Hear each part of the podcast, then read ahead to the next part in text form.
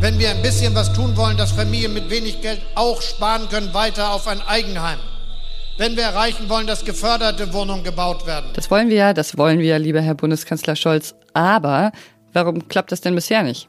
Darum geht's gleich bei Was jetzt, dem Nachrichtenpodcast von Zeit Online. Und wir sprechen mit einem Reporter, der als erster deutscher Journalist nach dem Putsch im Niger war. Und übrigens, wenn Sie diese Folge zu Ende gehört haben, werden Sie vielleicht anders über Tiere nachdenken. Ich bin Pia Rauschenberger und jetzt kommen erstmal die Nachrichten. Ich bin Lisa Pausch. Guten Morgen. Robert Habeck, Bundesminister für Wirtschaft und Klimaschutz, will nun doch erstmal von weiteren Klimaschutzmaßnahmen beim Häuserbau absehen und damit die Baubranche entlasten. Das sagte er vor dem Wohnungsgipfel, der heute im Kanzleramt stattfindet. Konkret geht es um eine Vorschrift zur Wärmedämmung bei Neubauten, die damit wohl mindestens bis Ende 2025 aufgeschoben wird. Laut Habeck sorgt schon das neue Gebäudeenergiegesetz für Klimaschutz. Es sieht vor, dass Heizungen in Neubauten ab dem 1. Januar zu 65 Prozent mit erneuerbaren Energien betrieben werden müssen. Um den Wohnungsgipfel geht es auch gleich im Gespräch. In Nordhausen in Thüringen haben sich die Menschen bei der Oberbürgermeisterwahl gestern überraschend mit 54,9 Prozent für den parteilosen Amtsinhaber Kai Buchmann entschieden und damit gegen Jörg Prophet, den Kandidaten der AfD. Prophet war eigentlich der klare Favorit nach mehr als 42 Prozent der Stimmen im ersten Wahlgang.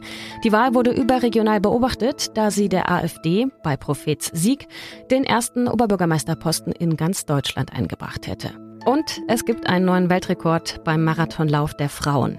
Zwei Stunden, elf Minuten und 53 Sekunden. So lang ist die Äthiopierin Tigist Asefa gestern gelaufen. Sie hat damit den bestehenden Frauenweltrekord um mehr als zwei Minuten verbessert. Redaktionsschluss für diesen Podcast ist 5 Uhr. Werbung. Diese Woche in der Zeit? Die Bücher des Frühlings. 16 Seiten blühende Fantasie von gefährlichen Liebschaften, einer Flucht auf dem Mississippi und magische Erzählkunst. Das Literaturspezial zur Buchmesse in Leipzig. Die Zeit, Deutschlands größte Wochenzeitung. Jetzt am Kiosk oder direkt bestellen unter zeit.de/slash bestellen. Die Idee klingt ziemlich gut. 400.000 neue Wohnungen sollten dieses Jahr gebaut werden. Aber bisher sieht es leider überhaupt nicht danach aus, als ob dieses offizielle Ziel der Bundesregierung eingelöst werden kann. SPD-Bauministerin Clara Geiwitz hat sogar eingeräumt, dass dieses Jahr wohl noch weniger neue Wohnungen gebaut werden könnten als letztes Jahr. Heute hat sie zusammen mit Bundeskanzler Olaf Scholz die Spitzen der Wohnungswirtschaft zum Baugipfel eingeladen. Auch eine gute Idee, nur zwei wichtige Vertreter haben schon mal abgesagt bei wem man jetzt eigentlich klingeln muss, damit es in Zukunft noch bezahlbaren Wohnraum in Deutschland gibt. Das kann ich jetzt Markus Rohwetter fragen. Er ist Wirtschaftsredakteur bei der Zeit und recherchiert zur Immobilienbranche und zu Wohnungsbau. Hallo Markus. Hallo.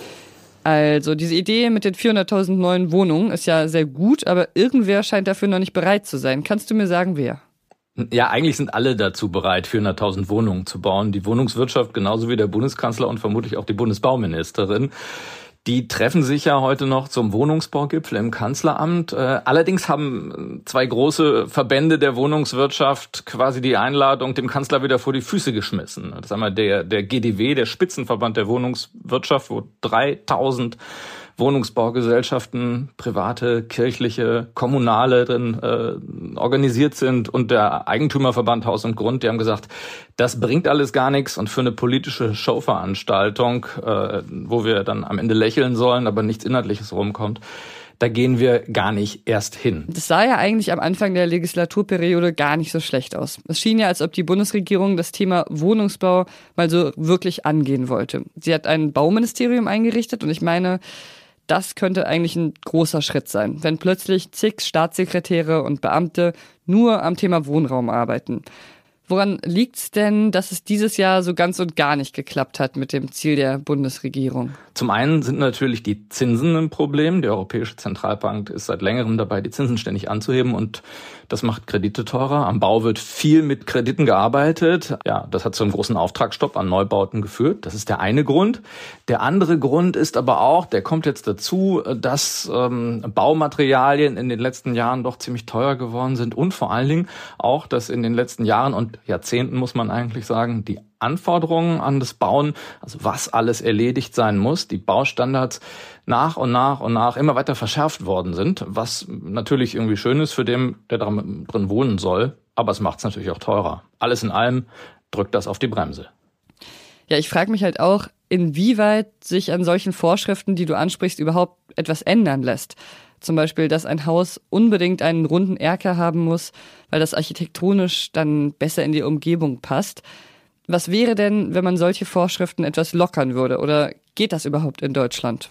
Vorschriften machen das Bauen teurer. Das sind Vorschriften für barrierefreies Bauen, für Energieeffizienz, aber auch für viele andere Dinge.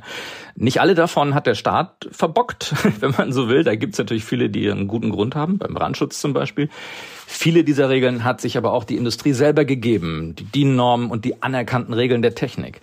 Wenn man die ein bisschen vereinfachen könnte, dann äh, könnte man auch sehr viel günstiger bauen. Und da gibt es durchaus ein paar Ansätze gerade. Der Gebäudetyp E, E für einfach, wird gerade diskutiert. Das ist ein innovatives Konzept. Davon werden wir, glaube ich, noch viel hören. Und das könnte Bauen tatsächlich einfacher und günstiger machen. Also ich nehme hier mit, es gibt wohl leider nicht die eine Person, bei der ich klingeln könnte, damit es mit dem Bauen alles etwas schneller geht. Danke dir für das Gespräch, Markus. Danke. Und sonst so? Wie bei was jetzt? Wir mögen ja Tiere. Aber ich frage mich in den letzten Tagen, beruht diese Liebe eigentlich auf Gegenseitigkeit? Oder gibt es vielleicht sogar eine Art Komplott der Tiere gegen uns? Es fing damit an, dass meine liebe Kollegin Konstanze Keins mir erzählte, dass ihr Zug Stunden Verspätung hat, weil eine Kuh auf dem Gleis stand. Einen Tag später bin ich dann von Hamburg nach Berlin gefahren und der Zug musste anhalten, weil ein Schwan auf den Gleisen hockte. Das wäre ja alles noch harmlos. Aber meine Kollegin Olga hat mir gestern dann das hier erzählt. Ich bin im Sommer in Berlin auf meinem Nachhauseweg von einer Krähe angegriffen worden.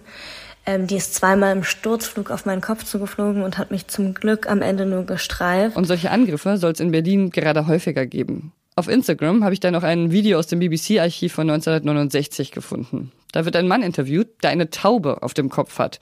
Die ist mit ihm auch live im Studio. Oh, it's very friendly. Very friendly to me, that is. Und der Mann sagt, er habe alles versucht, die Taube loszuwerden, aber naja. And it just flew around and came back on my head again. Sie kehre einfach immer wieder auf seinen Kopf zurück. It goes everywhere. Everywhere how I go, the pigeon goes. Ich dachte mir, waren das schon die ersten Anzeichen?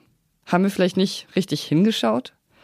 Ich meine, Tiere hätten ja Grund genug, endlich mal den Spieß umzudrehen und uns Menschen zu unterwerfen, nachdem wir sie seit Jahrtausenden töten, essen und ihren Lebensraum zerstören. Es gab ja sogar auch eine Simpsons-Folge, in der die Delfine die Herrschaft über Springfield übernehmen. So many dolphins. Und die Simpsons haben ja schon öfter Dinge prophezeit, die dann eingetreten sind. Aber dann ist mir auch eine Meldung von vor ein paar Tagen eingefallen, die hier vielleicht weiterhelfen könnte. Wir Menschen, wir bessern uns nämlich, wenn auch langsam. Immerhin 12 Prozent der Menschen in Deutschland ernähren sich inzwischen vegetarisch oder vegan, Tendenz steigend. Und immerhin 41 geben an, Flexitarier zu sein. Ich hoffe, hier hören auch ein paar Hunde, Katzen, Hamster oder Goldfische zu. Bitte tragt das in eure Communities, sagt so ein Erdgenossen. So schlecht sind wir Menschen gar nicht. Unser Präsident ist ein Verräter, rufen die Menschen auf den Straßen von Niger. Der Präsident Basum, der im Westen als Hoffnungsträger galt und inzwischen im Hausarrest sitzt. Der Putsch im Niger, darüber haben wir ja auch hier viel berichtet, in letzter Zeit aber weniger. Die Situation ist aber nach wie vor instabil und auch ein Krieg ist noch nicht ganz ausgeschlossen. Am Wochenende hat der malische Außenminister vor der UNO-Vollversammlung nochmal gewarnt. Sollte die westafrikanische Staatengemeinschaft ECOWAS eine militärische Intervention im Niger wagen, werde man nicht tatenlos zusehen. Isio Erich war vor kurzem im Niger. Hi Isio.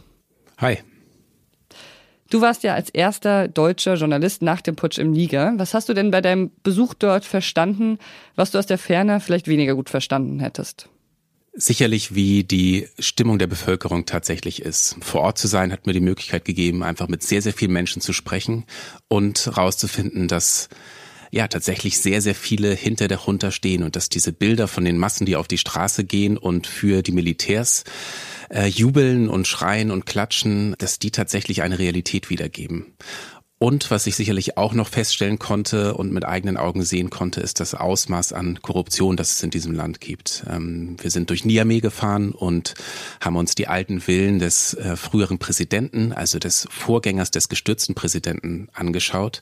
Und das sind pompöse Bauten, die sich da am Fluss Niger äh, entlang ziehen. Und das war wirklich beeindruckend. Und ähm, diese Korruption ist auch ein Grund dafür, dass sich jetzt die Wut so entlädt. Eine Frau, die du interviewt hast, hat gesagt, ich fürchte, der Krieg ist unausweichlich. So steht es in deinem Text. Wie blicken denn die Menschen, die du getroffen hast, in die Zukunft? Zum Teil, wie dieses Zitat andeutet, sehr besorgt. Also es gibt Menschen, die wirklich damit rechnen, dass es zu einer militärischen Intervention kommt.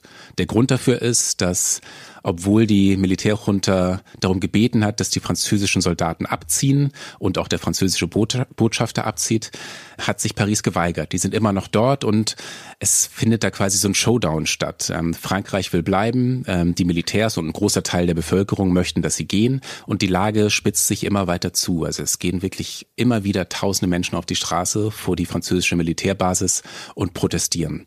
Und da ist einfach viel Spannung drin. Ich persönlich glaube, immer noch nicht, dass es diese Intervention je geben wird, weil die Kosten dafür einfach viel zu massiv wären. Die meisten Menschen, mit denen ich sprechen konnte, glauben, dass es sich um eine Übergangsphase handelt, dass die Militärs nicht an der Macht bleiben wollen. Und die meisten, mit denen ich sprechen konnte, sagten auch, dass sie sich Demokratie wünschen, allerdings eine richtige Demokratie, nicht so, wie sie es vorher unter dem gestürzten Präsidenten Basum erlebt haben. Wir werden ja nochmals ausführlicher über die Situation im Niger nach dem Putsch sprechen und eine ganze Spezialfolge dazu machen. So viel kann ich schon mal sagen. Fürs Erste aber danke dir, Isio, für diese kurzen Eindrücke. Sehr gerne. Und vielen Dank an Sie, dass Sie mit uns in die Woche gestartet sind. Was jetzt at zeit.de ist unsere E-Mail-Adresse für Lob, Kritik, Anmerkungen. Und Sie können uns auch gerne schreiben, ob sich Ihr Bild über Tiere tatsächlich verändert hat. Ich bin Pia Rauschenberger. Machen Sie es gut. Don't you find it rather messy keeping a pigeon up top? Yes, I've gone through three suits and about half a dozen shirts to now.